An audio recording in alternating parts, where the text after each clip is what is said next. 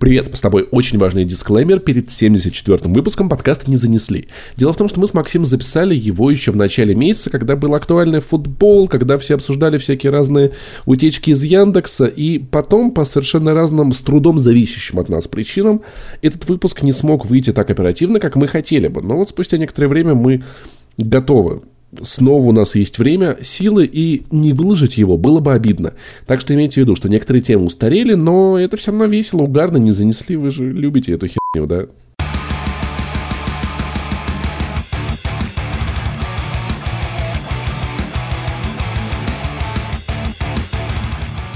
Йоу-йоу-йоу, это 74-й выпуск подкаста «Не занесли». Big Dick Energy. Если вы не знаете, что это, то это мы.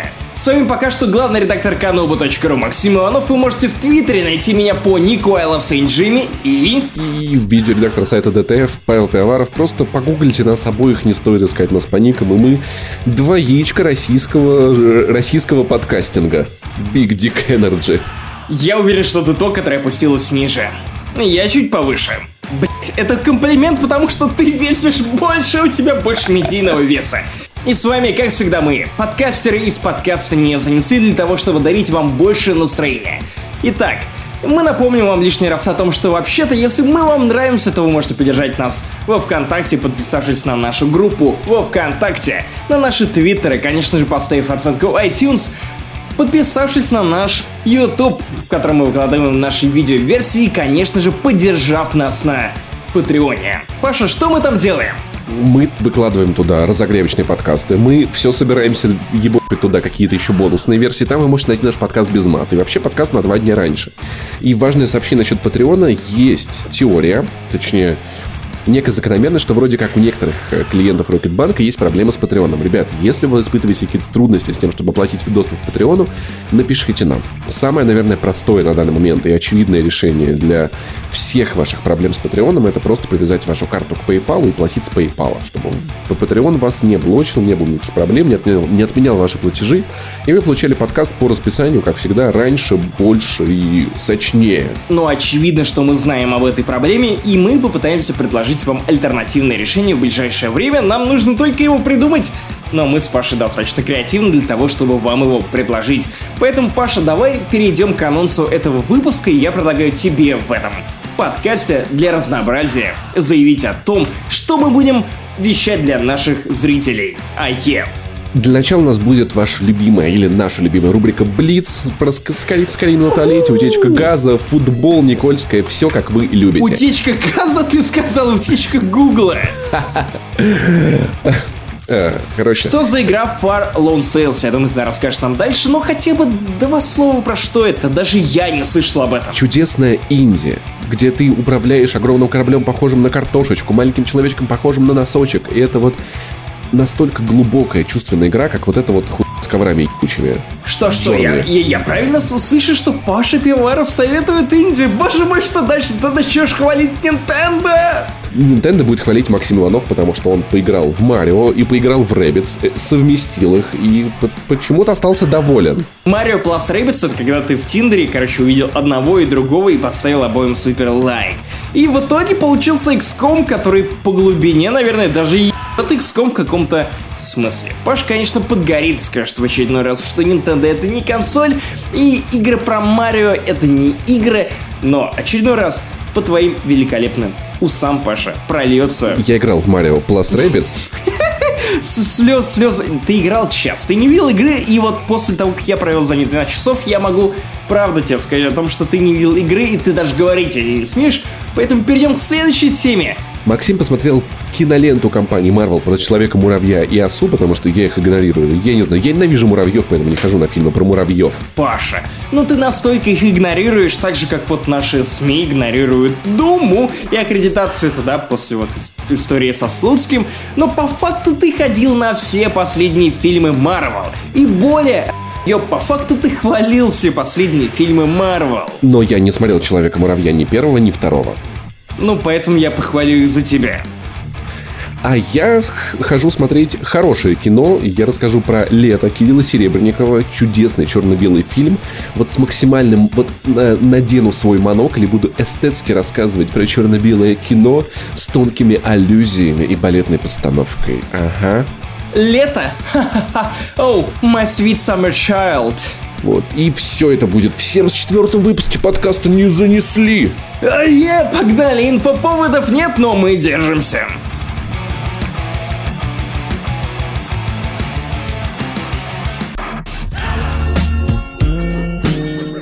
Окей, если вы хоть всегда мечтали играть в Skyrim на туалете, но при этом вы не хотите играть на Nintendo Switch, Потому это, кстати, что, ну, важный, типа... важный момент, потому что теперь, вот как только я услышал заход на эту шутку, я такой, типа, ну, Nintendo Switch, ну, шутка про это идеальная игра для туалета, для того, чтобы кричать «фу, срада», когда ты на туалете, но Слушай, я... это не тот случай.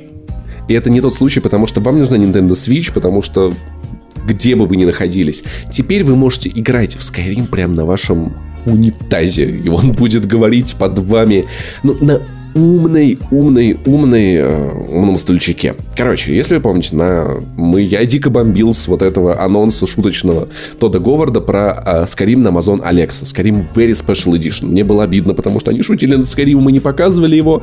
И потом оказалось, что это был не просто ролик, а игра вышла для Amazon Alexa. И один из пользователей Reddit обратил внимание, что технически на туалете Нуми можно запустить Skyrim. Правда, стоит отметить, само устройство стоит аж 6 тысяч долларов. Для игры Elder Scrolls уж больно дорогое удовольствие. Впервые за всю историю человечества посрать дороже, чем купить Skyrim. Прикинь, И насколько, насколько ты должен быть ЧСВшным хуесом для того, чтобы купить нечто, куда ты будешь откладывать личинки за 6 тысяч баксов. Слушай, чувак, чувак, это срать это очень важно. Ты срешь практически каждый день, я уверен. Поэтому почему бы не сделать... Ну, Смотри. У, у меня просто, у меня просто вопросы. Вопросы к этому умному туалету. Если он такой умный, почему он такой бедный? Почему Ладно, он такой другой, другой вопрос, другой вопрос к этому умному туалету. Если он такой умный, если он стоит 6 тысяч баксов, сколько же там терафлопс. И возможно ли это, что это Больше следующее поколение консолей, которые вот в итоге пришли к идеальной форме, где идеально охлаждается, не знаю, там кулер, видеокарта, мне процессоры. Мне казалось, что Xbox One это уже оригинальное поколение туалета. Xbox ну, One X, ты хочешь сказать? На этом э, туалете установлена пом- помощница Алекса, голосовая помощница от Amazon. И я представляю, как ты, ты снимаешь штаны, садишься. В 2018 году ты даже посрать нормально не можешь, потому что тебе нужна помощница. Помо... Ну, типа, да. Она такая, чувак, а ты там не вытер. Не, прикинь, ты садишься на унитаз. Она такая, нет, пожалуйста, нет. Сколько, чувак, перестань, ты что, больной? Нет, с другой стороны, знаешь, вот иногда не хватает кого-то, кто наблюдал бы за тобой в туалете, потому что иногда ты совершаешь там самые безумные, тупые действия. Например, ты... А, нет, нет. Ну, как бы это в порядке вещей, просто ты иногда заходишь в туалет, в котором изначально не было туалетной бумаги, и потом начинаются вот эти просьбы, мольбы, скрежетание в дверь, как собак, которые не пускают. Да, да, ну собаки. Я, я упоминаю собак, потому что собаки круче котов, и это все знают, и никто с этим не спорит. Короче. В параллельной и, вселенной, и вот где все наоборот. Не хватает, не хватает какого-то умного божества, которое следило бы за тем, что происходит с тобой в туалете. Такой типа, чувак, ну что ты делаешь? Зашел в ну... туалет, да? Бумаги нет? Стоит принести заранее умная втулка, но тупой ты, поэтому иди, иди, просто возьми, возьми новый рулончик а что бумаги. Она еще сканирует, что к чему такая, о, кусочки помидора, слушай, тебе надо сходить к врачу, возможно, у тебя проблемы с пищеварением. Или дает какие-то умные советы, как правильно потираться. Так, не, не, два раза вверх, один раз вниз. Я знаю, Давай что... еще разок. Я знаю, Кстати, что... реально, нужна камера, камера. Она смотрит, не осталось, ли, не осталось ли у тебя черкаша или баребуха. Потому что иногда их бывает неприятно обнаружить, когда ты уже надел трусы, а так она такая, все чисто, можешь идти, чувак. Надел трусы, а там Федук. Там Федук такой, теплый вечер, диктофон. Очень теплый, как мой кал. Вот, короче, в принципе, нет, ну, 6 тысяч баксов, это, конечно, много. Это, конечно, много, но, блин, хочется задуматься. А если она еще водичку по умному включает, такая там. Или она понимает, кто садится на туалет. Да, в принципе, это, кстати, это круто. Я помню, у меня в детстве была кошка, которая ходила писать на унитаз. Мне кажется, такой унитаз мог бы за ней смывать. Я видел такой фильм «Знакомство с родителями» с Беном Стиллером и... Где Бен Стиллер писал в туалет, он, он дорос до этого. Нет, не Бен Стиллер, кошка, кот облом. Короче, мне кажется, что э, на самом деле, я, я знаю, что этот умный туалет за 6 тысяч баксов, боже мой, какая сумма, умеет включать музыку. Мне кажется, что любой умный туалет, как только ты приходишь в, в туалет, собственно, должен включать тебе коричневую ноту вместо музыки для того, чтобы облегчить тебе вот, ну, собственно, сам процесс. Наверное. Кстати, кстати, умный туалет, который сканирует, если кто-то рядом в соседних комнатах и включает воду чтобы она журчала и никто не слышал, как ты какаешь. Если это по-настоящему умный туалет, то он никогда не купит игру от Electronic Arts по full прайсу. Вот, поэтому, по, поэтому, ребят, если мы начинаем копить, если что, если вы хотите, чтобы Паша и Максим срали с комфортом умную помощницу, заносите на Patreon. да.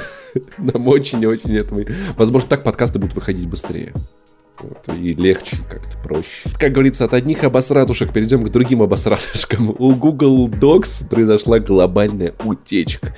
Через Яндекс э, произошло ужасное. Те документы, которые вы храните в Гугле с пометкой «Доступны всем, у кого есть ссылка», оказывается, их можно найти через Яндекс расширенный поиск. Ну или стало можно вчера вечером. Я только сел в поезд, и я, ну, пока поезд не отъехал, минут 15-20, я просто лазил по всем документам в Google Docs, выключал у них везде вот эти вот. На всякий случай, мало ли что. То есть я, конечно, не был... На самом гением. деле есть отдельный сервис, который занимается проверкой твоих файлов, и а, я, к сожалению, забыл название файл... Файл Watch, по-моему, кстати. А, ты просто вбиваешь туда свои данные от почты, там рабочие, личные, проверяешь, как много файлов. И у тебя ее уводят. Ты вбиваешь свои данные, проверяешь, как много файлов у тебя лежит в публичном доступе, и кто их может видеть. Я даже отдельно пытался проверять что-то по канопу, по своим отдельным личным файлам, и в итоге, ну, понял, что конкретно у меня ничего не утекло, и слава богу. Ну вот я полагаю, что у меня тоже ничего не утекло. Я, я в любом случае везде закрывал доступ. И, в общем, э, Яндекс без, без об, э, объявления закрыл эту возможность искать Google документы. И, в общем-то, но к этому времени удалось найти много-много всякого. Куча людей, правда, хранили пароль. Ребята, никогда, никогда... Если вам трудно запомнить пароль, да, создайте заметку в вашем айфоне, заблочьте ее э, отпечатком пальца. Это можно делать для всех современных устройств. Или постарайтесь, правда, мне кажется, запомнить пару... И в двухфакторная аутентификация, включайте ее. Не храните пароли, ни в каких Google таблицах, это просто кошмар. Вот. Особенно в ваши бюджеты, блядь, которые могут в итоге выкачать и узнать, как много вы денег просите в среднем, как много денег у вас в принципе есть, чего вы ждете и кого собираетесь уволить в том числе и это стрёмно. В итоге эта ситуация превратилась в одну большую серию черного зеркала. Слушай, например, в Google Docs нашли инструкцию с ограничениями по найму в Тинькофф Банк. Ну, это, во-первых, э, нужно сразу заявить о том, что как бы Тинь, Тинькофф Банк, да, заявляет о том... Нет, э, они подтверждают правдивость этой инструкции тем, что это инструкция, которая была создана одним из их сотрудников. Уже уволенным. При этом, нет, нет, при этом они утверждают, что, во-первых, эта инструкция не является инструкцией по найму новых людей к ним на работу, а во-вторых, они говорят о том, что как бы с этим сотрудником, который придумал эту шутку или документ, непонятно зачем необходимый, уже была произведена работа над ошибками. И мы разъяснили о том, что вообще-то люди равны, и конкретно в Тинькофф Банк нанимает людей, которые ну, как бы принадлежат к разным расам, к разным национальностям, к разным, не знаю, э, вероисповеданиям. И более того, они разных ориентаций. То есть Тиньков предполагает и открыто заявляет, что в его конкретном банке ну, работают нормально, без ущемлений даже гомосексуалы. И мы, конечно же, верим Тинькову банку, что у них не было такой, потому что Тиньков банк это банк, э, э, руководитель которого вызывает доверие, заслуженный несомненно, человек, не ругался несомненно. с блогерами. Не, вообще не, не обсуждали его да. буквально там в 52-м выпуске. Нет, нет, нет. Поэтому, конечно же, это наверняка фейк о том, что в Тинькофф банк якобы не берут представителей негроидной расы, ярко выраженных представителей сексуальных меньшинств. Понимаешь, формулировка. То есть он, Тинькофф такой, нет, у нас есть, просто они не очень ярко выраженные. Знаешь, то есть, видимо, там так. Особенно вот эти фразы Тинькова про э, полных людей по поводу того, что ну толстых мы, в общем-то, на работу не берем, потому что раз толстый, значит ленивый. Вот тем, наверняка это не отражено. Не, не отражено наверняка. У нас просто очень узкие двери, а новые купить у нас нет денег, вы так понимаете. Э, соиска... Нельзя соискателя, который нужно молиться в течение рабочего дня, но очень прочее, прочее, прочее. Ну, Что э, еще забавного? те- тем не менее, это может быть пранком. В том числе это может быть пранком одного из работников, который делает это, знаешь, ну, с позиции «Ах, сейчас постебусь над своим работодателем», поэтому правдивость этих заявлений и документов мы заверить не можем, но тем не менее возникает вопрос, почему и кем это было создано, почему Тинькофф Банк не раскрывает имени человека, который это придумал, и тем более занес на свой Google Doc. В общем, вопросов много. М, А. Но, но Тиньков пока что отвечает на это самыми общими ответами. Вот. А- а Александр, Александр Плющев, э, жу- журналист «Эхо», опубликовал документ «Найдем правду. Россия при Путине. Достижения и антидостижения», где предположительно, что это методичка для ольгинских троллей.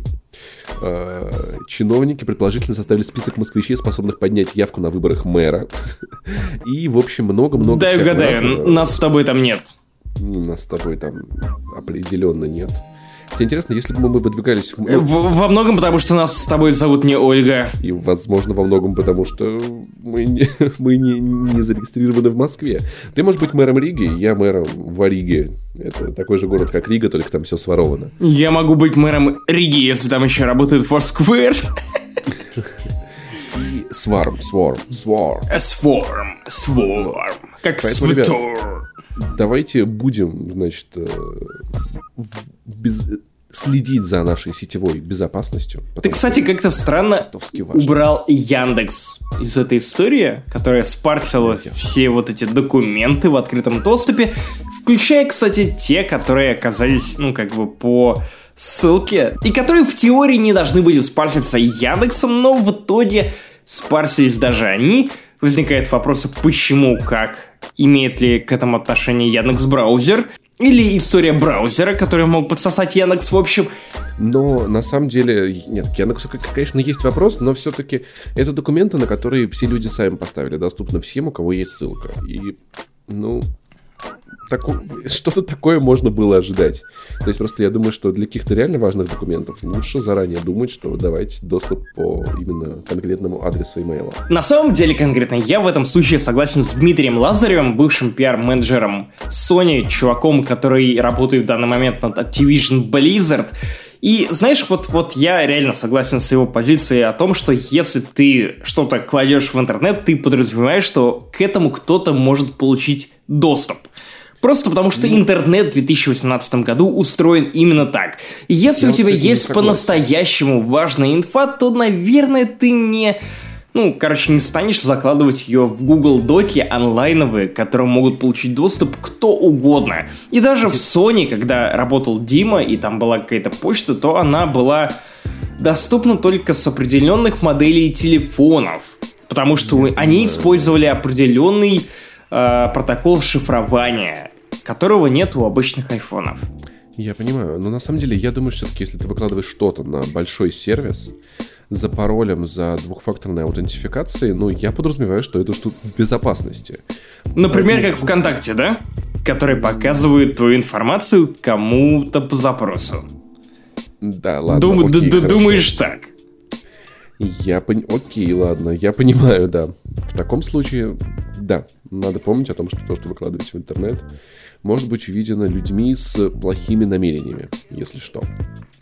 Вот, и в любом случае пароли хранить так точно ни в коем случае нельзя. Бюджеты тоже, если вы пиарщик или топ-менеджер, но надеюсь, что никому это не нужно объяснять. Оу, е, футбол, Никольская Россия, боже мой, как классно, сколько много тем, например, могут ли наши российские болельщицы или просто русские женщины иметь секс с людьми, которые приезжают из-за рубежа. И как много снобизма, абсолютно необоснованного собственничества я услышал на, же... На ровном месте. и это самый пи***ц, когда комсомольская правда пишет вот это вот. Поколение Короче, шлюх. Заголовок-то какой. Если кто-то вдруг не в курсе, давайте коротенько обрисуем ситуацию. У нас проходит чемпионат мира в России по футболу, если кто-то не знает. И приехало много иностранных, иностранных болельщиков. На Никольской улице в Москве одна из крутейших улиц. Что, такая тусовая. Мне, мне, мне, мне нравится больше Дмитровка и Рождественская. В итоге много иностранцев, поскольку закрыта Красная площадь, пошли гулять на улицу Никольская. Красивая, свет светлая, просторная пешеходная улица. И многие женщины э, начали ходить на эту улицу Никольскую, знакомиться с иностранными болельщиками. Мегафон сказал, что в Тиндере трафик увеличился на время, за время ЧМ в 11 раз. И ну, я вот так вот мониторя Тиндер, я вижу очень много, знаешь, вот таких барышень, которых ну, вот, вот ты прям смотришь, вот, вот люди прям не, не как обычно в Тиндере, а прям пиздец стараются выглядеть максимально фэшнебельно. Но это же неплохо. Не, подожди, я просто обрисовываю картину, потому что э, кстати, в Питере лайков у меня получилось ловить больше, чем в Москве, но и российские мужчины, они возмутились тем, да как это так, российские женщины спят с кем-то, не с российским, как так можно, стали писать комментарии в интернете, стали писать статьи, возмущаться, да не только, а, не только, не только, не только просто обычные люди. Депутат, вот Депутаты, это, да, да. А, по поводу одной расы. Ну, если хотя бы одной расы, то нормально, а если, а если с негром, то уже грех, как бы и Господь не миловал. Нам своих детишек надо рожать, правда, не сказал, где, где, на какие средства этих детишек надо воспитывать. И, короче, к чему вся эта дискуссия? Во-первых, я, я многое могу понять. Я понимаю, почему некоторые мужчины сексисты, почему они могут ненавидеть Джей. Ну, то есть в какой-то степени... Нет, я погоди, бы... вот как раз я этого не понимаю. Я не хочу это оправдывать. Я хочу... Подожди. Я хочу я, сказать, нет, я... Я просто не понимаю, откуда это чувство собственничества, что женщины, которые с тобой одной национальности или живут с тобой в одной стране, они внезапно твои. И это чувство собственности из, из, идет из патриархального воспитания, из того уклада, из тех ц- семейных ценностей, которые творятся у нас но вокруг. Что, но что это, именно ну, делает этих женщин своими? Не отдельным человеком, который способен принимать свои решения, или там думать своей головой, или хотеть переспать с иностранными болельщиками, чтобы уехать из страны, которая их, возможно, не устраивает. Да и даже он не может не уехать, а просто время, время провести. Так вот, я много, я многое готов вот понять, почему так происходит у мужчин, но, миз, но сладшейминг я отказываюсь понимать, потому что и, чуваки, и эта штука, она работает против нас. По крайней мере, не знаю, вот я я хотел бы, чтобы... Я сам, на самом деле, парень довольно такой стеснительный. Я бы... Я... Мне нравится, когда девушки, знаешь, они не стесняются того, чего не хотят. Они могут сказать тебе, Паша, поехали ко мне. Поехали. Они Паша, у меня есть этого. идеальный вариант для тебя. Феминистки. Вот, ну, на моем, я... на моем опыте, как ты можешь понять довольно обширно, феминистки именно такие. Я и понимаю. Нет, все, что ты я... описывал мне вот как бы до этого в приватных беседах, ты на самом деле описывал нормальное поведение женщины, которая понимает и не чувствует себя уязвленной в феминистском да. обществе. Я думаю, что эта штука, она на самом деле приходит к барышням, как мне кажется, годам к 20 2-25 обычно вот как-то они сепарируются от семьи и начинают понимать, что у них могут быть свои желания, и в этом нет ничего страшного. И вот поэтому я не понимаю мизогинию. Серьезно, чуваки, вы не понимаете, что эта херня работает против нас. И это так так, это, это, это так глупо, это так тупо. Серьезно, если бы в нашу страну приехали десятки тысяч женщин, пьяных, веселых, которые не прочь присесть на симпатичное русское личико, я бы первый был на это Никольское с самого утра. Я, я взял бы коврик для йоги, я бы его расстелил и просто лег и просто лежал бы там на этой Никольской целый день. Вот серьезно. И большинство из тех мужчин, которые сейчас пишут эти, они бы сделали то же самое. Я в этом абсолютно уверен. При этом мы имеем группы ВКонтакте, которые на полном серьезе тратят свое время на травлю женщин, которые подумали о том, что Вау, было бы неплохо, классно провести время с человеком, который мне кажется симпатичным, и заняться с ним сексом, и начать их травить, блять. Насколько это охуенно, что люди... Вот знаешь, вот эту... Ну, я хотел сказать байку, но понял, что ни это не байка, потому что это вполне формирующаяся группа людей, которым не дают э, люди, которых растил интернет, форумы вроде двачей и там каких-то форчанов, целое. Вполне возможно, которые на грузовиках... Родители и общество. Возможно. Во... Нет, ну как бы не стоит отрицать комплексность этой проблемы, но просто вот есть определенные элементы, которые собираются вот в инцелов. А, которые да. в итоге на грузовиках в какой-нибудь мирной Канаде врезаются в толпу женщин, потому что мужчины за этими грузовиками думают о том, что женщины не дают им из-за какой-то теории заговора. Или потому что женщины не умеют думать, но или потому что они уверены в том, что остальные мужчины, которые спят с женщинами, они этих женщин как-то, знаешь, завлекают обманом. Они придумывают какие-то не знаю, ситуации, в которых эти женщины просто оказываются втянуты вот в этот жаркий секс, а не просто потому, что один человек понравился другому, и внезапно у них там случился хотя бы one night stand. Первое, что вам стоит вынести из этого чемпионата мира по футболу, да, ребята, пусть девушки занимаются тем, чем они хотят, если они этого хотят. Это пойдет нам всем на пользу, вот, вот очевидно, по-моему. Ну, давай вернемся к тому, что совсем было уж вот началом этой темы, к тому, что это охуенный футбол. Я впервые за 24, мать его, года распробовал футбол как отдельное развлечение. Я на полном серьезе стал следить за матчами.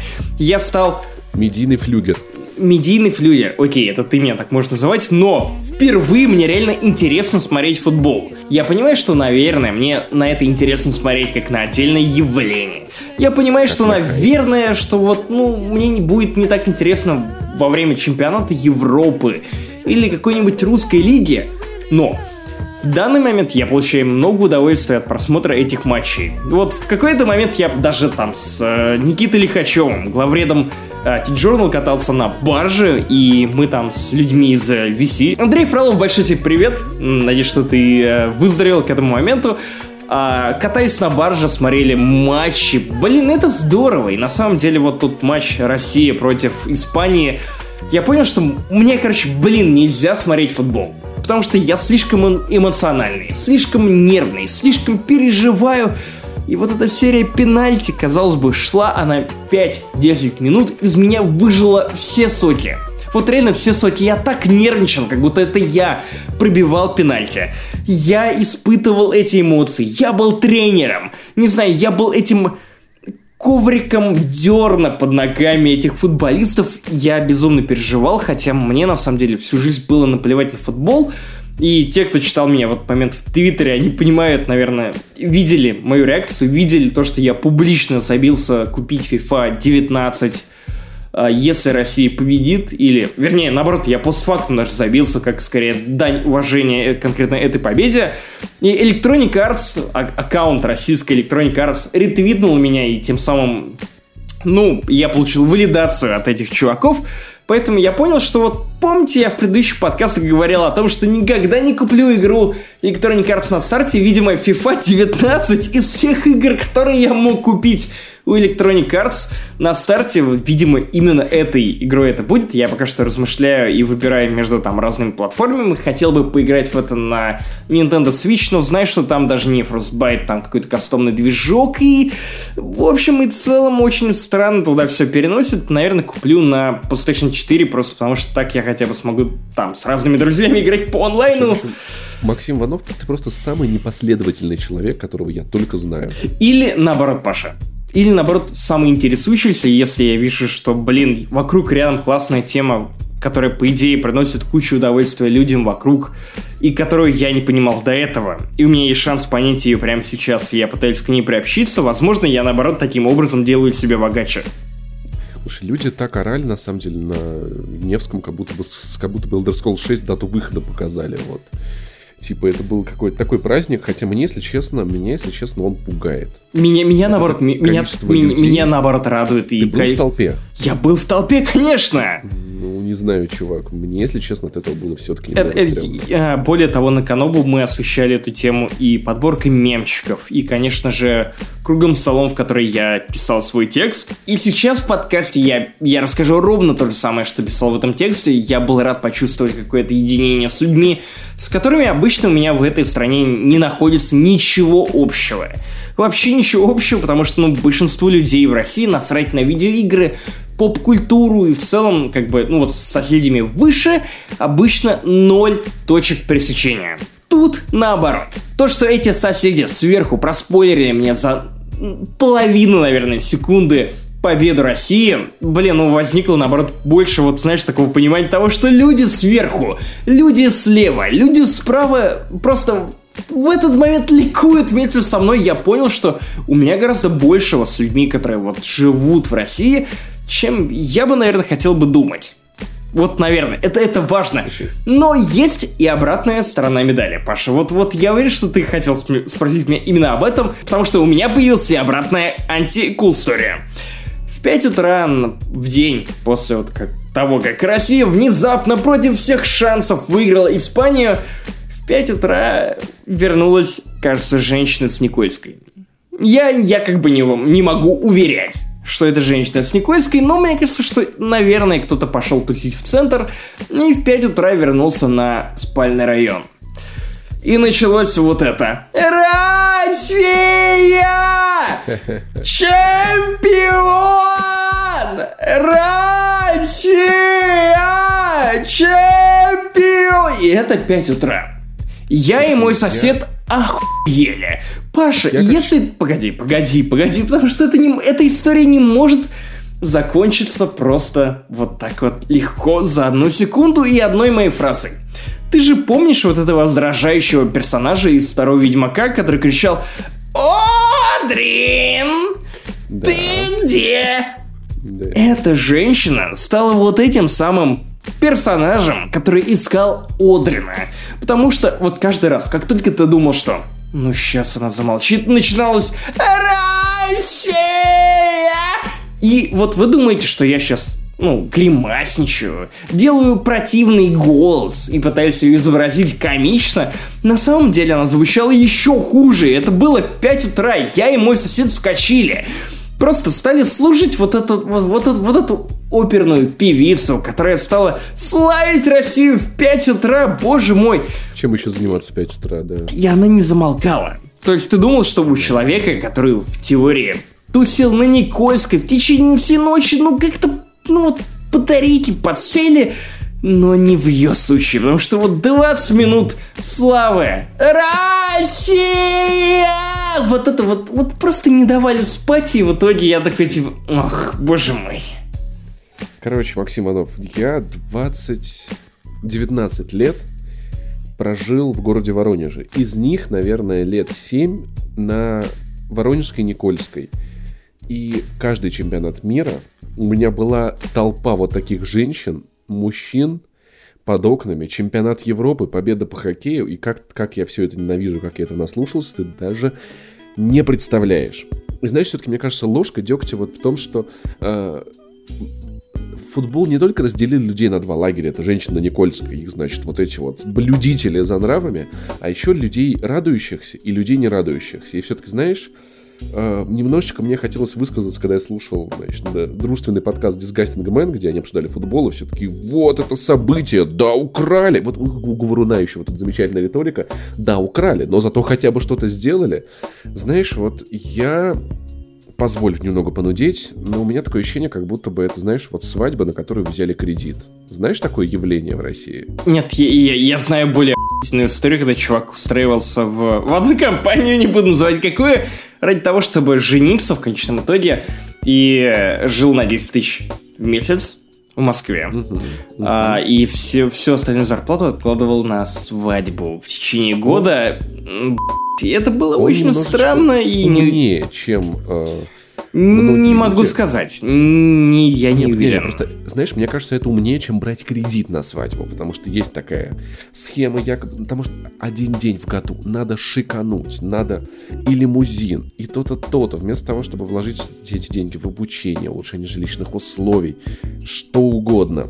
И вот, знаешь, стадионы за 30 миллиардов, регионы, в которые вложено тоже по 30-40 миллиардов, которые ни не изменились. И вся вот эта огромная Россия, которая по-прежнему живет в этой огромной России, честно говоря, вот не дает мне вот до конца радоваться этим моментом, прочувствовать, и я просто... Не знаю, Паш, и очень обидно. Я, честно, смотрю на это с более позитивной стороны. Мне нравится то, что наконец-то Россия лишилась внешнего врага. Внезапно, хотя бы на какой-то период на времени.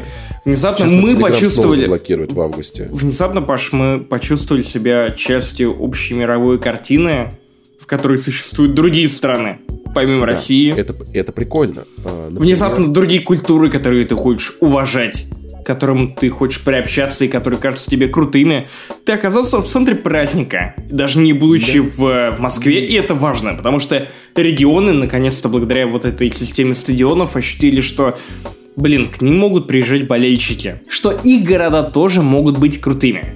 Екатеринбург на время чем тоже сильно менялся. Например, Саша Фаст может написать иначе, если... Да, слушай, ну и вот э, на Ютубе смотрю канал пианиста, который делает всякие разные каверы прикольные.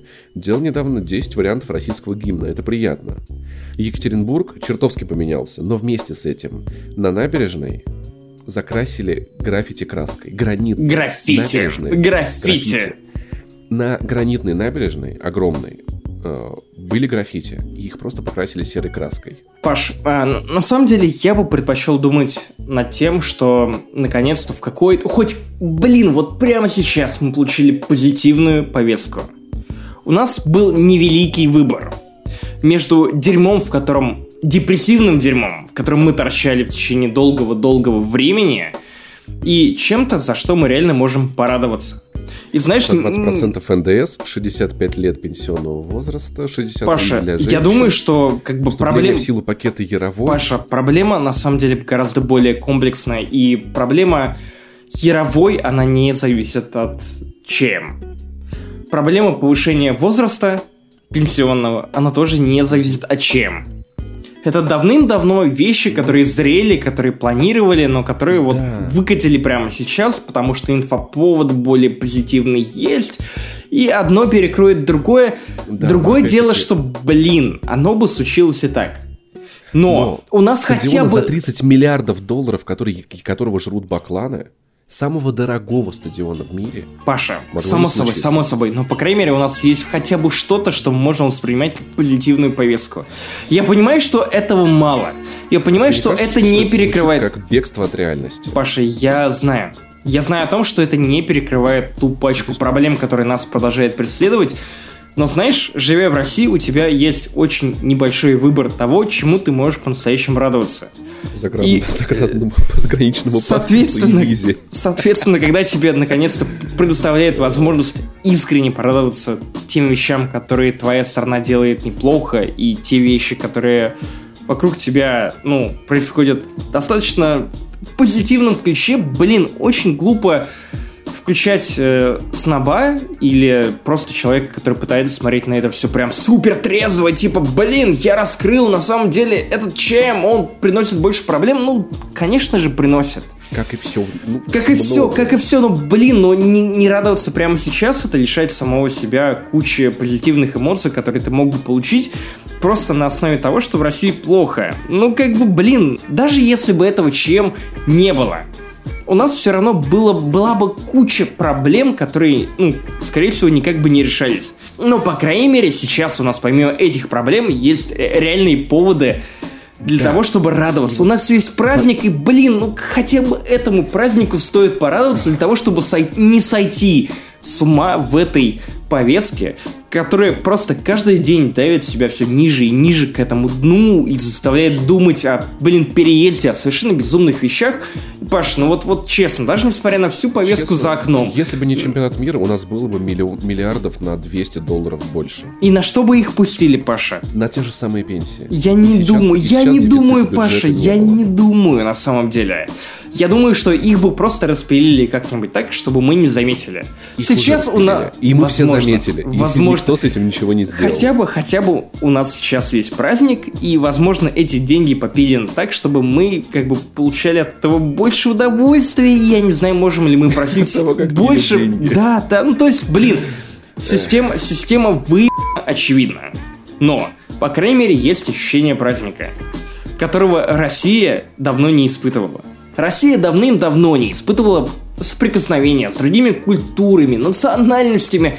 Праздник на Никольской. Я уверен, что, в общем-то, это все того стоит. Хотя это не оправдывает того дерьма, которое творится в нашей стране, но не радоваться, не ощущать какого-то, не знаю... Ну, я, я, я считаю как-то неправильно, потому что, блин, Ну, плохо в, России всегда. Но хотя бы сейчас вот есть вариант немного взять паузу. Ну вот, ну хотя бы немного и вот включиться в общий в общий, э, не знаю, дискурс радио Радонеж. Давай назовем это так. Мой, Sweet Summer Child.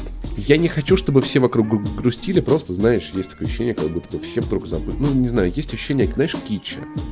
Я, я думаю, что это не кич, я думаю, что это не забыли, это скорее ощущение эскапизма. Когда ты настолько хочешь уйти в другую реальность, в другую Россию, которая была бы настолько же прекрасной, как Никольская прямо сейчас, которая была бы настолько вещи, гостеприимной, как Россия во время ну, чемпионата мира, блин, и ты понимаешь, что это правильно России, что вот у меня есть отдельная история с иностранцами в Москве. Я совершенно пьяный после баржи Бада. Общение с Никитой Лихачевым под каким-то мостом в центре Москвы встретил американца, который, блин, выбрался из российского такси, Яндекс Такси, шел нам, ко мне навстречу такой, типа, блин, чувак, я такой бухой. Я такой, да, чувак, я тоже бухой. Он говорит мне, само собой, это по-английски. А, я у него спрашиваю, чувак, ты откуда? Я из Америки, но мне так нравится Россия. Чувак, все, что происходит вокруг, это настолько круто. Блин, я в жизни не ощущал того единения с Россией, которое я мог бы ощутить, потому что, блин, Россия, я думал, что, ну, как бы, ну, Россия, ну, блин, голодная страна, нет... Нет ощущения реальности, а вы, вы классные, в Москве классно. Ну, само собой, он пьяный. Ну, как бы, ну, как бы, что взять с пьяного? Чувак у меня по итогу этой короткой встречи, он там приехал откуда-то из Техаса, внезапно, он был даже не в соломен шляпе, э, спросил меня, типа, чувак, слушай, вот в качестве сувенира можешь мне там передать свой бейдж, где там написано «Мидия», ну, потому что нас как медийщиков пустили на эту баржу, вот, я ему отдал, подарил, он начал просто мне в ноги кланяться, благодарить, и, то есть, ну, блин, ты понимаешь, что... Америкоса. Люди, которые приезжают в Москву, они кайфуют. И люди, которые в это время живут в Москве и других городах, которые принимают гостей, они тоже кайфуют. Я не знаю, мне кажется, за это стоит быть благодарным, просто Знаешь? потому что наконец-то мы увидели, как это могло бы быть, если бы мы были не под железным занавесом, который хорошо. был бы не настолько, ну, как бы, который одновременно был бы и которого одновременно не было бы. Наверное, вот в этом речь. Короче, на прошлой распродаже в Стиме, на прошедшей, я закупился прям большой пачкой Индии. Я понял, что я давно не покупал игры на распродажах, и я, в общем, затарился. Индия затарился. Ну, я, я играю в Индии. Почему Индия. Тем, тем более у меня есть главная, самая удобная платформа для этого. Nintendo Switch, компьютер. неужели об этом? Персональный компьютер, нет, я умею нет, тратить ну... деньги, поэтому за полтора кэса да я кому? Никто не будет играть в игры на Nintendo. Нет. Да. Нет, нет, да, нет, да, никто не будет играть Тем в, более, в кстати, Индии на, на, ПК. На Можно ПК. подключить удобный геймпад, который стоит oh, не 5000, да, большой телевизор, и там получится красивая картинка. Ну, можно ли уехать на дачу Forest. и поиграть нормально в игры? Нет, конечно. Можно... Индия именно, именно самый удобный играть в Индии. Способ, как мы выяснили после моего Хорошо. опыта после... Ребят, мы с вами Night, говорим не про Индию Максима Иванова, про на по-настоящему крутой инди, очень красивая, которая Погоди. играть на большом, большом красивом Night, телевизоре. Night in the Woods, по-твоему, это недостаточно красивый Чувак. инди. Ты играл в это на свече, поэтому... Oxenfree, по-твоему, недостаточно красивый инди. Ты играл в это на свече, значит, ты уже выразил неуважение Наши слушатели, которые купили купили замечательные эти игры на лучшей платформе этого поколения. На ПК? Нет, они, нет, Nintendo Switch. Тобой, конечно, просто напишите в комментарии дис на Паш Пиварова, который заебал игнорировать Nintendo Switch и отрицать его ё величие. Я просто не могу игнорировать реальность, как Максим Иванов, и радоваться любой хуйне, которая происходит Ну, мы уже с тобой поспорили по этому поводу во время да. обсуждения вот, Я думаю, что все про Nintendo Switch сразу становится понятно. Короче, лучшая консоль. Это прекрасная игра на лучшей консоли ПК, конечно же. Э, ПК тоже не консоль, то есть ты настолько в факте. Дальше можно не слушать. Хорошо. Окей, что такое Far Long Sales? Одино... Одинокие если, паруса. Если, если это игра на свече, да, ребят, на лучшей консоли этого поколения, конечно же, этой игры нет. На PlayStation, на Xbox тоже нет. На свече что там правда есть. Поэтому фарт, То есть более, на игру даже не стоит играть... обращать внимание. Если вы хотите играть в правда крутые игры, вам не нужен Nintendo Switch. О мой Far бог! Sales. Это чудесная инди с видом сбоку, где вы управляете за, играете за маленький носочек, который управляет большим кораблем, который похож на картошку. Вы берете в ручки топливную цистерну, забегаете на этот корабль, ставите ее, значит, в топливоприемник, нажимаете кнопочку, и корабль начинает двигаться. Что за... Вы едете. Потом... Э, Носок, который управляет картошкой. Потом вы, на ПК. Вам становится доступен парус. Чувак, Погоди, это парус для картошки. А не ты играешь на картошке. Погоди, парус для картошки. Парус для картошки, потому что чувак, он похож на картошку. Я понимаю, что у фанатов Nintendo нет А носок, блядь, а носок-то при чем тут? Загугли, просто загугли. Я тебе похож человечек на носочек маленький красный. Образное мышление, давай. Давай Nintendo Switch напрягись. Нет, ну Nintendo Switch позволяет многое. Но как бы, ну такой, конечно, он не допускает. И геймплей. Ну, ну давай продолжим дальше по поводу носков, вот. и... картошки. Ты, э, в общем-то, начинаешь ехать на этом корабле, искать для него по пути топлива, решать загадки, прокачивать. Ты все, все управляется очень вручную. Ты нажимаешь на кнопочку старт, она начинает ехать, зажигание включается, ты сбрасываешь пар. Если что-то поломалось, ты бежишь, значит, в специальный маленький отсечек, берешь, значит, специальную горелочку, чтобы что-то починить. Э, тормозишь корабль, забираешь топливо и решаешь кучу больших э, и маленьких всяких разных головоломок на пути следования. Чудесная музыка, чудесный арт, чудесные пейзажи. И вот реально напомнило мне Джорни, в первую очередь, тем, что Джорни, как говорят сами разработчики, эта игра по большому счету ни о чем. То есть смысл вам надо додумывать самим. И фар, она выглядит примерно так же. Путешествие, у путешествия есть сюжет, есть сценарий. То есть почему этот маленький человечек, похожий на маленький носочек, а, отправляется из точки А в точку Б. Какие перед ним встают преграды, но вот... Именно, Найти пару. Вот. Но э, насыщение смыслом, это все уже ложится на плечи игрока, и это вот то, вот за что я вот особенно люблю такие маленькие игрушки, потому что символ этого путешествия может быть чем угодно. Возможно, этот маленький человек толкает просто огромную скорлупу, в которой чувствует себя безопасно. Или, возможно, это некая, некий этап в жизни, который нужно преодолевать именно с помощью какого-то механизма, чтобы потом стать чем-то большим на самом деле. И, в общем, куча образных мыслей для всех любителей э, Джорни обязательно стоит пройти. На ПК вы можете купить игру за три сотни рублей, и это даже мало для нее, потому что я готов покупать еще одну копию, еще одну копию. Фар красивейшая, чудесная музыка, чудесные головоломки, в том числе головоломки, связанные с музыкой. При этом музыка вплетается как часть геймплея.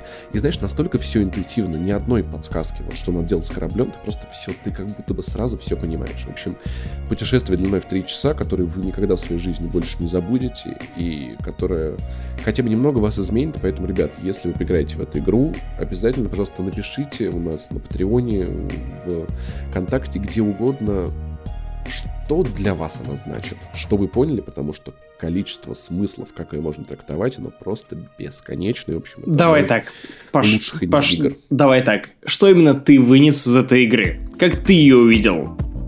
Слушай, мне это на самом деле показалось метафорой все-таки некого груза. То есть это путешествие как возможность вырасти в некой скорлупе, от которой рано или поздно надо избавиться. И, в общем, вот такие вот у меня вот были связаны с этим переживанием. И знаешь, большая-большая мечта, потому что вот этот вот корабль, он грязный, там порваны паруса, а внутри у него лежит, э, висит картина с прекрасным кораблем на воде. И вот то, что этот человечек-носочек путешествует через разрабанный постапокалиптический пустой мир, хотя где-то там вот внутри он мечтает о том, чтобы плыть на корабле по чудесному морю, это вот мечта или, может быть, путь к ней, жизненный путь э, и куча преград и трудностей, или то, что на самом деле даже страшно раз корабль может на самом деле быть чудесным парусником, если вы просто будете его таким ощущать. Это похоже на Tires? Если да, можно сразу скипать. Короче, самый кайфный момент, когда ты поднимаешь парус, и тебе больше не надо ничего переключать из механизмов, ты становишься на нос корабля, а там есть флаг. И вот когда ты видишь, что ветер в твою сторону, ты э, поднимаешь паруса, просто едешь, наслаждаешься. Вот некое, знаешь, в этом есть, мне кажется, противостояние как вот природы и чего-то техногенного. То есть, что с двигателем тяжелым тебе надо постоянно ковыряться, а парус и ветер они простые и дают тебе успокоение, расслабление. В общем, я думаю, что нам надо беречь нашу планету. Вот о чем я подумал. Играя в эту игру, и поэтому, ребят, всем очень советую. Там еще куча всякого, на самом деле. Я купил и Hollow Knight, и Ori and the Blind Воу, Forest. И... Воу, воу, воу, воу, воу, воу. Вот это, вот это круто, потому что я не могу не поддержать тебя в этом моменте, потому что и Hollow Knight, которая доступна на свече после E3, и Ори да, The Blind... купить в три раза дешевле. Да, конечно. И Ори это... денег нет. Это замечательные игры, которые, блин, ну... Я, я хотел бы Кстати. услышать, что конкретно ты думаешь об этих играх, потому что, блин, ну они вызывают кучу мыслей после их прохождения, Паша, и ты... Я доберусь. Я, я надеюсь, что ты доберешься. И очень надеюсь, что мы обсудим в этом подкасте и Oxenfree еще раз, и Night in the Woods, потому что, ну черт подери, это игры, которые требуют э, осмысления, переосмысления и многократного обсуждения. Возможно, мы запишем спешалы по какой-нибудь из этих игр для Патреона, например. И я надеюсь, то, что ты перестанешь быть таким занудой, откроешь хотя бы раз в жизни свой ПК, который, может быть, остался у тебя или у твоего соседа, подключишь его к телеку, вставишь геймпад Xbox One, три часа будешь просто кайфовать в этой чудесной игре фар. Кстати, про Ori the Blind Forest, коротенькая история. А, я встречался в Питере с своей одноклассницей, вот, вот, которая как раз-таки рисует для мобильных ферм всякое разное. И ее молодой человек делает арты для Ori the Blind Forest 2. Оху... Она сказала, что, что практически все в арт-отделе это ребята из СНГ. Что есть один немец, но он рисует плохо, поэтому он рисует ее кнопочки, а они делают, в общем, все оформление, и это приятно. Вот это вызывает гордость, а не какой-то там то, что мы 30 миллиардов на, на стадион ***ли. И снова рубрика Nintendo Switch в подкасте не занесли. О боже мой, занесли. Да нет. О боже мой, ты любишь Nintendo Switch? Да, это я. Привет! А, в этот раз я поиграл в Mario Plus Rabbids, в игру, которую я давным-давно хотел погрузиться с самого начала.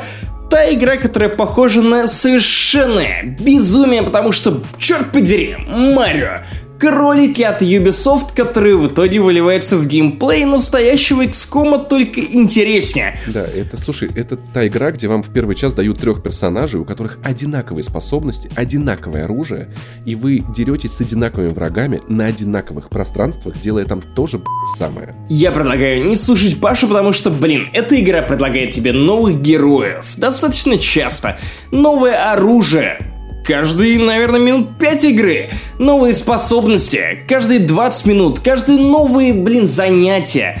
Каждый час и вообще, каждые новые карты. Новое вообще все. Вот, Паша, мне вот, честно говоря, жалко, что ты выключил эту игру час спустя. Я мне, я, мне очень не жалко, что я не отдал за нее денег. Я знаю, что ты большой фанат XCOM.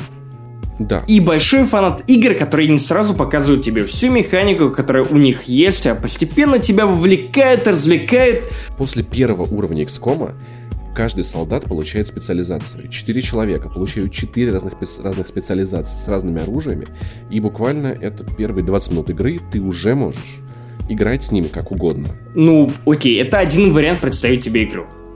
Другой ну, момент... Показать ее сразу крутой. Ну окей, Паша, я, у меня не, не возникла проблема, опять же, это твое личное восприятие именно Mario Plus Rabbids, потому что я влюбился в Mario Plus Rabbids после второго боя, когда понял механику, когда понял, что это вот настолько максимально моя игра, что это, блин, максимально близкая хер к э, Shining Force CD, которую я боготворил и про которую я, по-моему, рассказывал в предыдущем подкасте.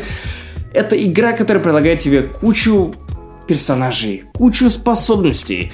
На каждого у тебя есть разное оружие, обычное и дополнительное. На каждого у тебя есть разная ветка развития их способностей. От одного скилла до другого. При этом у тебя есть разные враги. Одни могут, допустим, при помощи медовой пушки замораживать тебя на месте. Другие могут восстанавливать здоровье других врагов. Третьи это вообще адские боссы, которых ты больше не встретишь в этой игре и тебе нужно будет прятаться за укрытиями по-умному. Именно так, чтобы тебя волной от этого босса не отбросило, ну, на половину карты. И, блин, это очень по-умному комбинируется. Каждый бой на 5-10 минут, который тебе комфортно играть перед работой, во время работы, в перерыве между одной работой и другой работой, перед сном. Или, блин, не знаю, даже конкретно в метро, если брать более частные случаи, в такси, то есть эта игра, она идеально подходит для того, чтобы погружаться в нее именно на Nintendo Switch, потому что Nintendo Switch, ну, конкретно я использую чаще всего как портативную консоль, И, блин, она безумно богата на механике. Она безумно классная в плане визуального стиля. Я понимаю, что первый мир, он, скорее всего, вызывает некоторые вопросы именно в плане какой-то эстетики. Потому что я посмотрел на это, подумал, что движок, который показывает тебе Division, не очень классно справляется с тем, что тебе показывает в итоге Марио. Потому что движок один тот же, а с Mario Plus Rabbids, как вы понимаете, помогала Nintendo Ubisoft, конечно же, и вот начинается второго мира, который одновременно совмещает в себе и пустыню, и ледяную, ледяную пустошь, вот, вот, вот как-то начинается графон, начинается все это, то, что тебе приятно. Блин, я понимаю, что чем дальше я погружаюсь в эту игру, за которую я, в отличие от тебя, заплатил две с половиной тысячи на распродаже, я начинаю все больше и больше кайфовать с этого дерьма. И вот честное слово, я не пожалел ни об одном потраченном рубле на эту игру. Более того, я понимаю, что вот сейчас в ближайшие выходные они у меня будут на даче. Я буду предоставлен замечательному роману Стивена Кинга про Томми Нокеров и Марио Plus Rabbids, и я классно проведу это время. Паша. И вот я понимаю, что вот за две недели, там полторы недели, которые я не выключаю Mario Plus Rabbids, и ты должен понимать, что я реально не выключаю их. Я просто не запускаю я понимаю, ни я одну понимаю. другую игру, которая меня привлекала бы даже больше. Блин, это просто, черт возьми, круто. Это крутая стратегия, это крутая возможность, кстати. Во-первых, что меня отдельно радует, это уровни с исследованием ты помимо боев получаешь возможность исследовать разные уровни, находить картинки, находить оружие, находить очки прокачки, находить...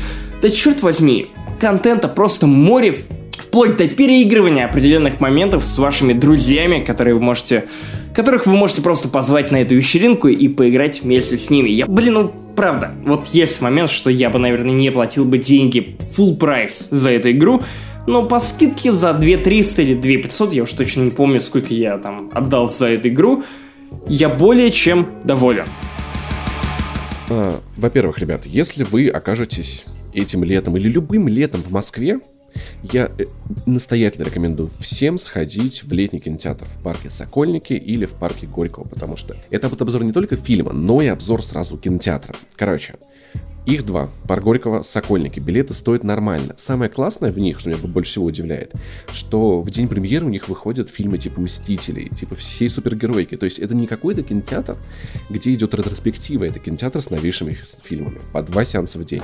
Вы приходите хорошую погоду. Вам дают... Ну, в плохую не ходите. Вам дают пледик, э, подушку, вы садитесь и смотрите кино. В общем, я специально хотел пойти именно на фильм «Лето», именно в такой кинотеатр, где будет открытый воздух, где будет дуть ветер, и я буду смотреть вот на эту картину, вот как бы находясь в атмосфере лета, я чувствую его по, по полной, поэтому дик советую. Всем, ребят, кинотеатр «Пионер», просто загуглите, много кто спрашивал в комментариях. И фильм Кирилла Серебренникова, который прошел давным-давно в прокате, который за Е3 мы не, не смогли вовремя обсудить. Но, знаете, это вот один из тех фильмов, который, ну вот нельзя про него просто промолчать.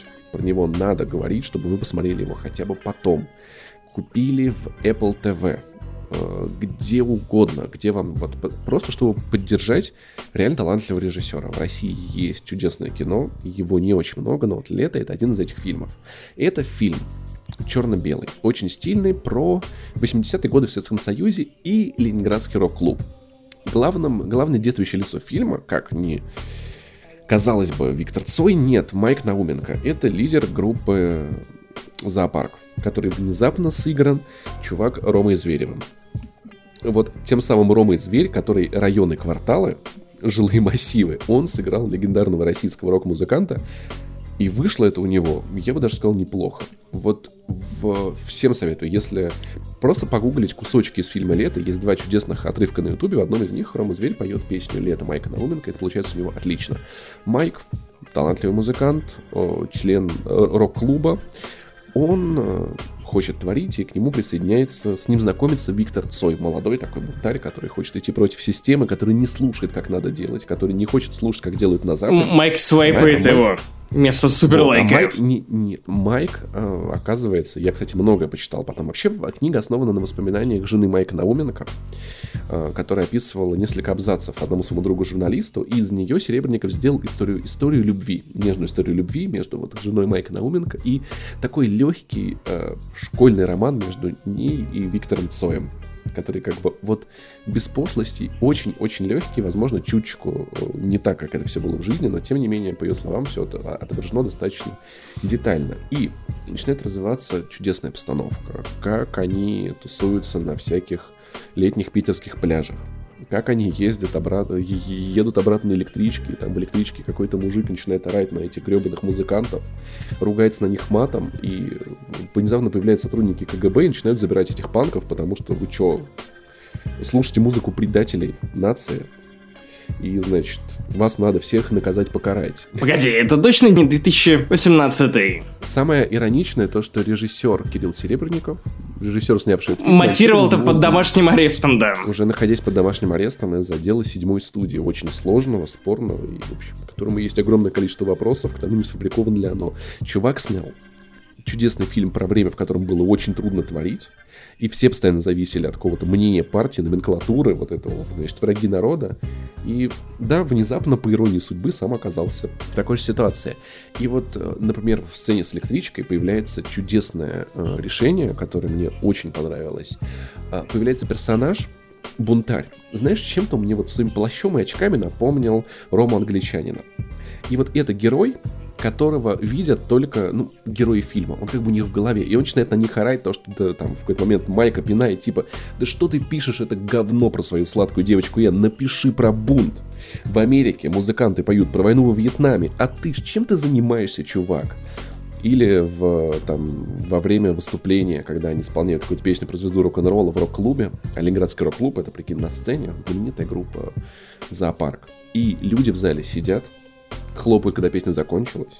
Им запрещают поднять даже плакатик в поддержку любимых музыкантов. Прикинь, то есть они слушали рок вот максимально вот сидя и очень камерно. И этот персонаж, который вот безумец, который изображает внутренний бунт, он вбегает на сцену с гитарой, начинает хреначить, и внезапно на сцене загораются там типа огни, свет, громкая музыка, все начинают прыгать, получается настоящий рок-концерт.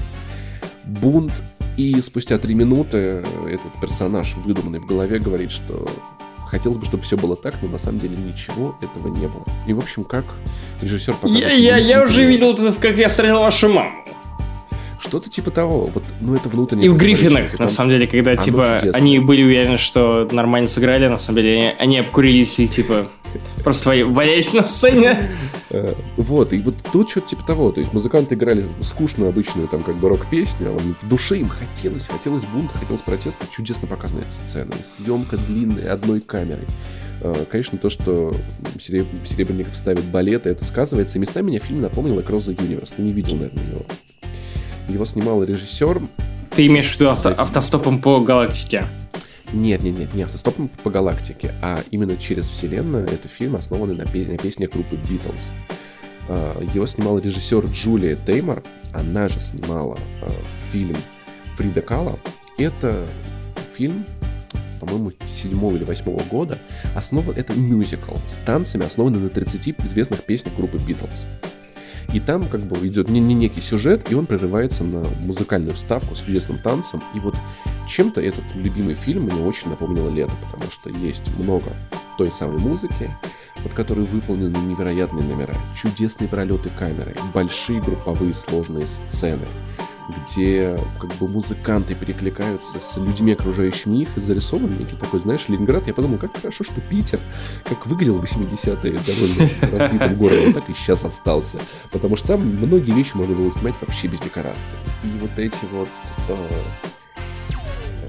любимые мной горячо коммуналки, знаешь, сделанные из доходных домов, где шарпанная коммуналка, и там печь, которая стояла еще до революции, дорогая, хорошая печь. При этом, если тебе нужны были европейские города, то ты шел и снимал Ригу. Ну, что-то типа того. Вот. И, в общем, поэтому лето я рекомендую, если где-то, ребята, у вас еще идет, вам надо посмотреть. Этот фильм не просто про рок-музыку, не просто про творческий путь, трудности, которые встают на его пути, про правильное, неправильное творчество и внутреннее копание. Это реально фильм про, про то время, про то, насколько это время, к сожалению, местами похоже на наше просто катастрофически. Там очень смешной момент, где уговаривали взять Соя в рок-клуб, женщину, которая им руководит. Она такая, ну вот песня, вот вы понимаете, советский музыкант, рок-музыкант, он должен воспевать чистое и нравственное. А что вот, значит, э, А я отвечаю, ну, мы сатира, мы социальная сатира. А вот что критикует песня восьмиклассница? Половую распущенность. А песня «Все мои друзья» — алкоголизм. И она такая, ну ладно, ладно, пусть уж поют эти ваши песни. Запишем как юмористическое. В общем, много вот таких вот очень интересных моментов, как вот субкультура, как вот рок-н-ролл рок пытались ужиться в этой советской формальной России со всеми запретами ужасами, как только выйдет на домашних носителях, всем обязательно... Знаешь, вот страшная мысль меня посетила на первых Домашние носители для домашнего ареста, ага. Когда я смотрел фильм, и я поначалу не понимал, нравится мне или нет, я испугался того, что а вдруг я со всеми этими блокбастерами просто разучился смотреть хорошее кино. И вот но хорошо, что эта мысль прошла, меня отпустил, я получил большое удовольствие. В общем, это... Если кто-то говорит, что российское кино, типа, не бывает хорошим, вот еще один фильм в копилку, который просто, ну, реально шедевр. Ну и самое время после чего-то довольно одухотворенного российского Индия в каком-то смысле в... в общем, да. Самое то, самое время обсудить Человек-муравей и Оса. Тот фильм, которого ждал Паша, ведь он такой фанат фильмов Марвел. Как ты ведь думаешь, он такой, ведь... Горькая попка. О мой бог, а осы? Неужели ты один раз и жопа вообще отвалится? А также Я Паша. не Паша, ты ведь так, ты ведь так ждал, черт подери, этот фильм, потому что ты же фанат фильмов Марвел. супергерой. Твой Да не только, не только, ведь это же супергерой, который аккумулирует вокруг себя смехучки Марвел. И ничего кроме. все, мое любимое. Все, все, все твое любимое, то, за что ты короче. уважаешь, обожаешь и любишь. Первый фильм «Человек-муравей» я пропустил, потому что в этот был момент, первый момент, когда меня заебал Марвел. Вот просто реально. И как бы все говорили, что он хорош, но я просто я не мог вот, вот найти в себе силы встать и пойти в кино. Потом уже все-таки по работе надо было смотреть, и были какие-то вещи, ну, там типа Торы, какие-то Железные Человеки, что-то уже во что я влился. А Человек вот Муравей прошел для меня по касательной. Я могу даже объяснить почему. На самом деле, фильмы про Человека-муравья это DLC. Вот знаешь, вот как есть у тебя основная вселенная Марвел, которая интересует тебя как поклонника комиксов или Марвел, или, не дай бог, DC, потому что что может быть с вами не так, если вам нравится DC? Боже мой, нет, пожалуйста, не слушайте наш подкаст, ладно, я шучу. Возможно, вам нравится BDSM. Короче, Или нет? даже. О, мой бог, джойконы можно превратить в разные вещи довольно интересные. Или за картриджи и не только их. Короче, Поэтому они у тебя сломались. да? именно так. Нет, они не сломались, они просто начали облезать. Ты понял, из-за частого использования. Come on, шутка смешная. Короче, а, что происходило с Человеком-муравьем? Достаточно прозаичная штука для фильмов, которые попадают в производственный ад. Вообще-то Человек-муравей и Конкретно сейчас я говорю про первый фильм, должен был выйти еще в двухтысячных, даже не десятых или десятых, но ранних десятых, и должен был снимать его Эдгар Райт. Эдгар Райт. Именно так. режиссер. Чувак, который горел идеей снять фильм про Человека-муравья. Человек, которого вы никогда не спутаете в плане режиссерского стиля. Человек, который никогда... Именно, киноязык. Человек, который никогда не прибегает к этому самому lazy filming. Lazy filming это такая херня, которая, если вы не знаете, заставляет некоторых режиссеров показывать штампы, утомившие давным-давно всех. Вот если вам нужно показать, как герой пере- перелетает из одной страны в другую, то он показывает вам карту, и на этой карте э, рисуется его маршрут красный, скорее всего, ручкой или там фломастером или маркером, неважно.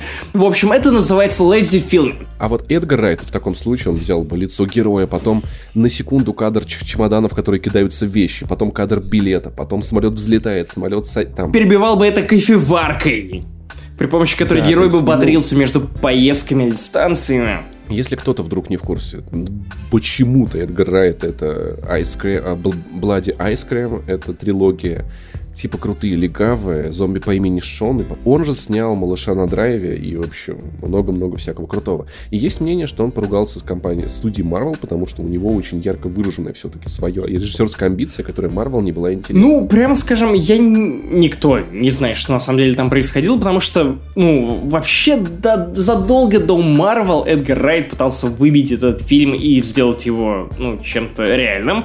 В итоге за три недели, если мне не изменяет память, до начала съемок он слинял. Marvel очень быстро нашли нового режиссера, переделали сценарий.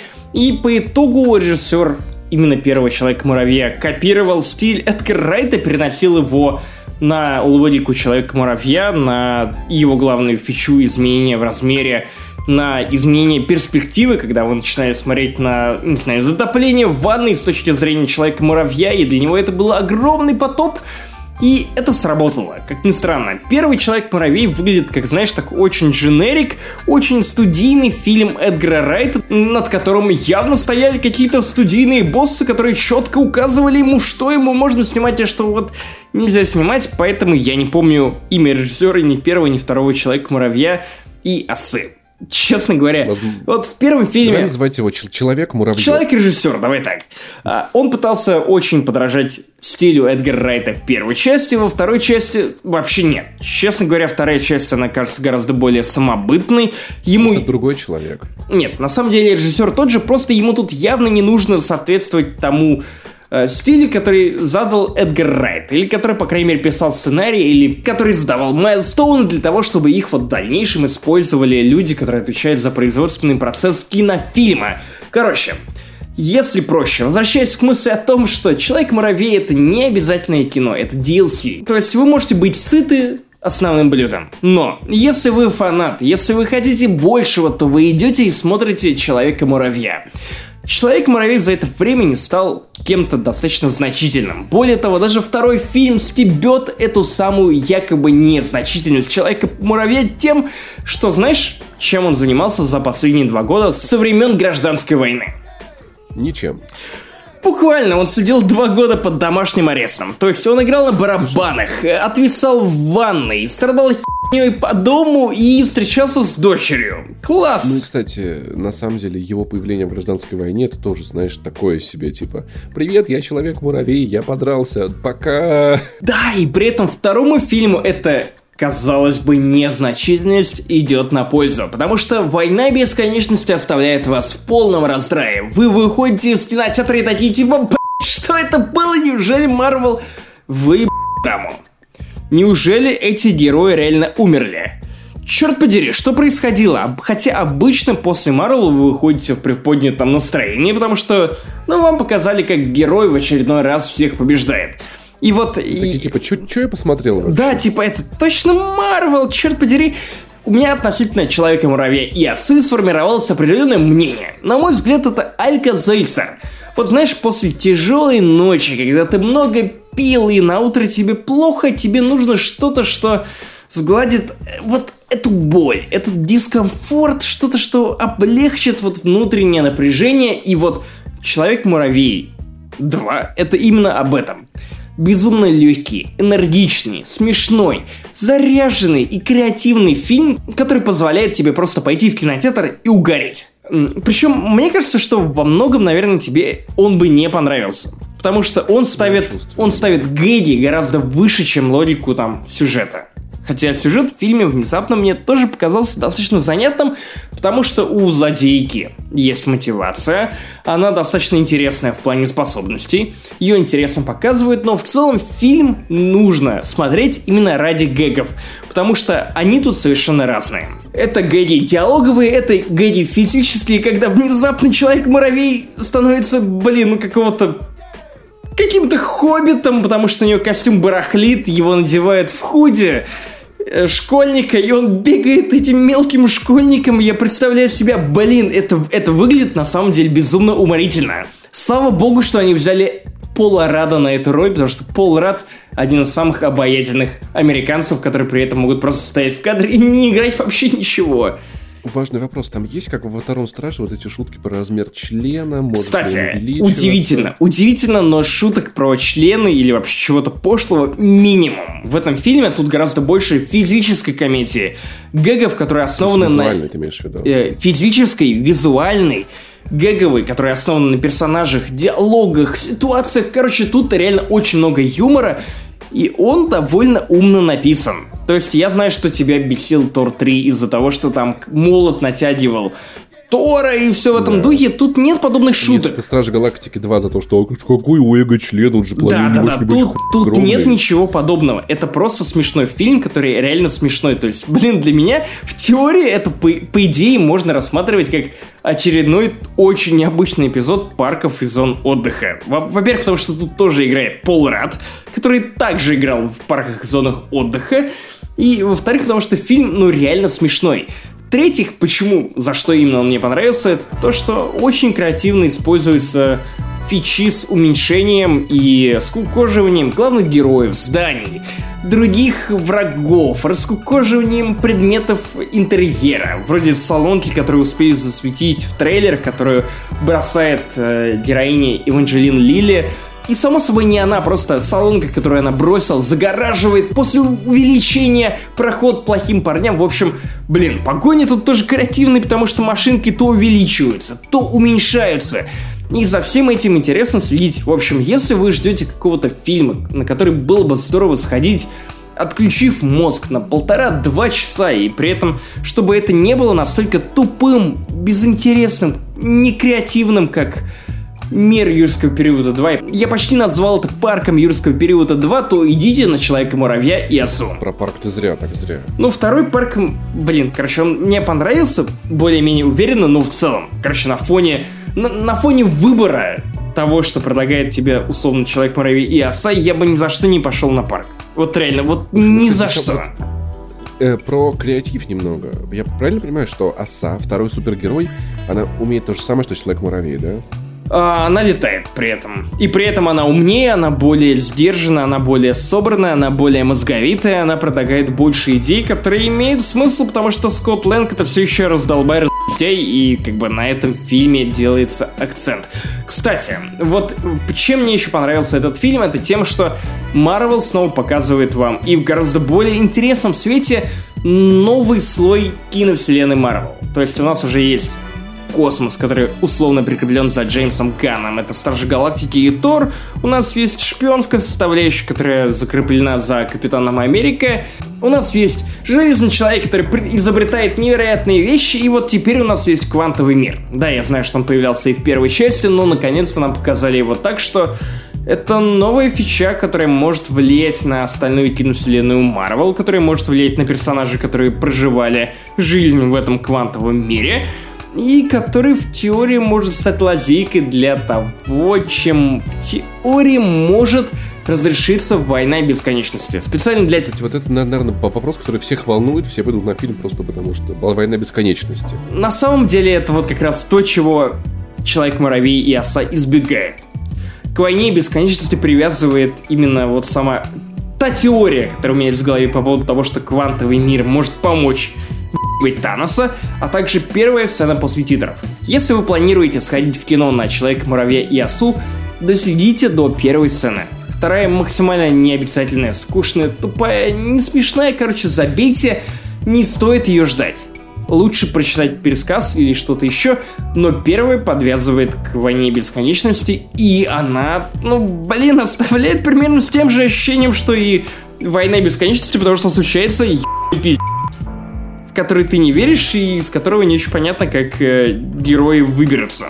Поэтому, с одной стороны, это очень легкий фильм, который помогает оправиться после войны бесконечности, а с другой стороны, он напоминает о том, что мать, вообще-то у Марвел сейчас полный пиздец в плане того, что сотворил Танос. В общем, Паш, okay, okay. мне кажется, что это может быть хит or miss для тебя. То есть Э, с одной стороны, есть э, отличный юмор, который строится на персонажах, ситуациях, которые избегает пошлятины, а с другой стороны, кроме юмора и вот этой энергетики и вот этого быстродействия в фильме особо ничего и нет. В общем, в общем, для фанатов Марвел могу посоветовать сходить в кино, но если вы уже думали о том, чтобы сделать это, то нахрена вам мой совет? Вы и так это сделаете, потому что, ну, Марвел планка качества.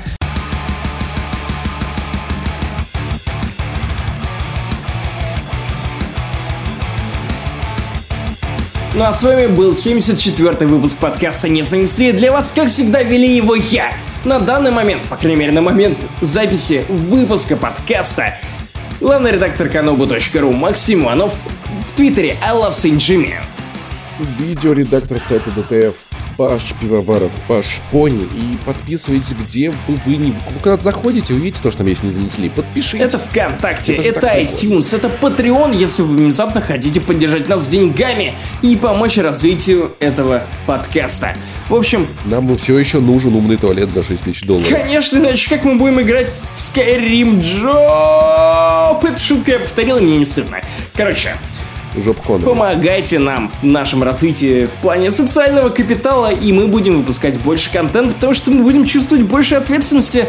И в любом случае, мы испытали большое количество кайфа, рассказывая вам про E3 и вот конкретно про темы этого выпуска.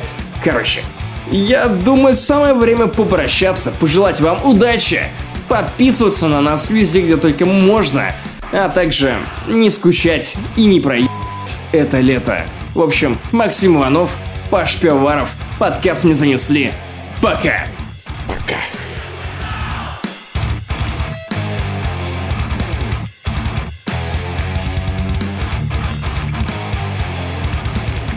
Непоняток много, в том числе и ну, Да. вопрос конкретно конфиденциальности. Нет, я не буду вы- выговаривать это слово, это сложно. Йоу-йоу-йоу, это Big Dick Energy, подкаст, который заряжает вас на энергию большого члена, а именно... Окей, блядь, нет, а сейчас еще.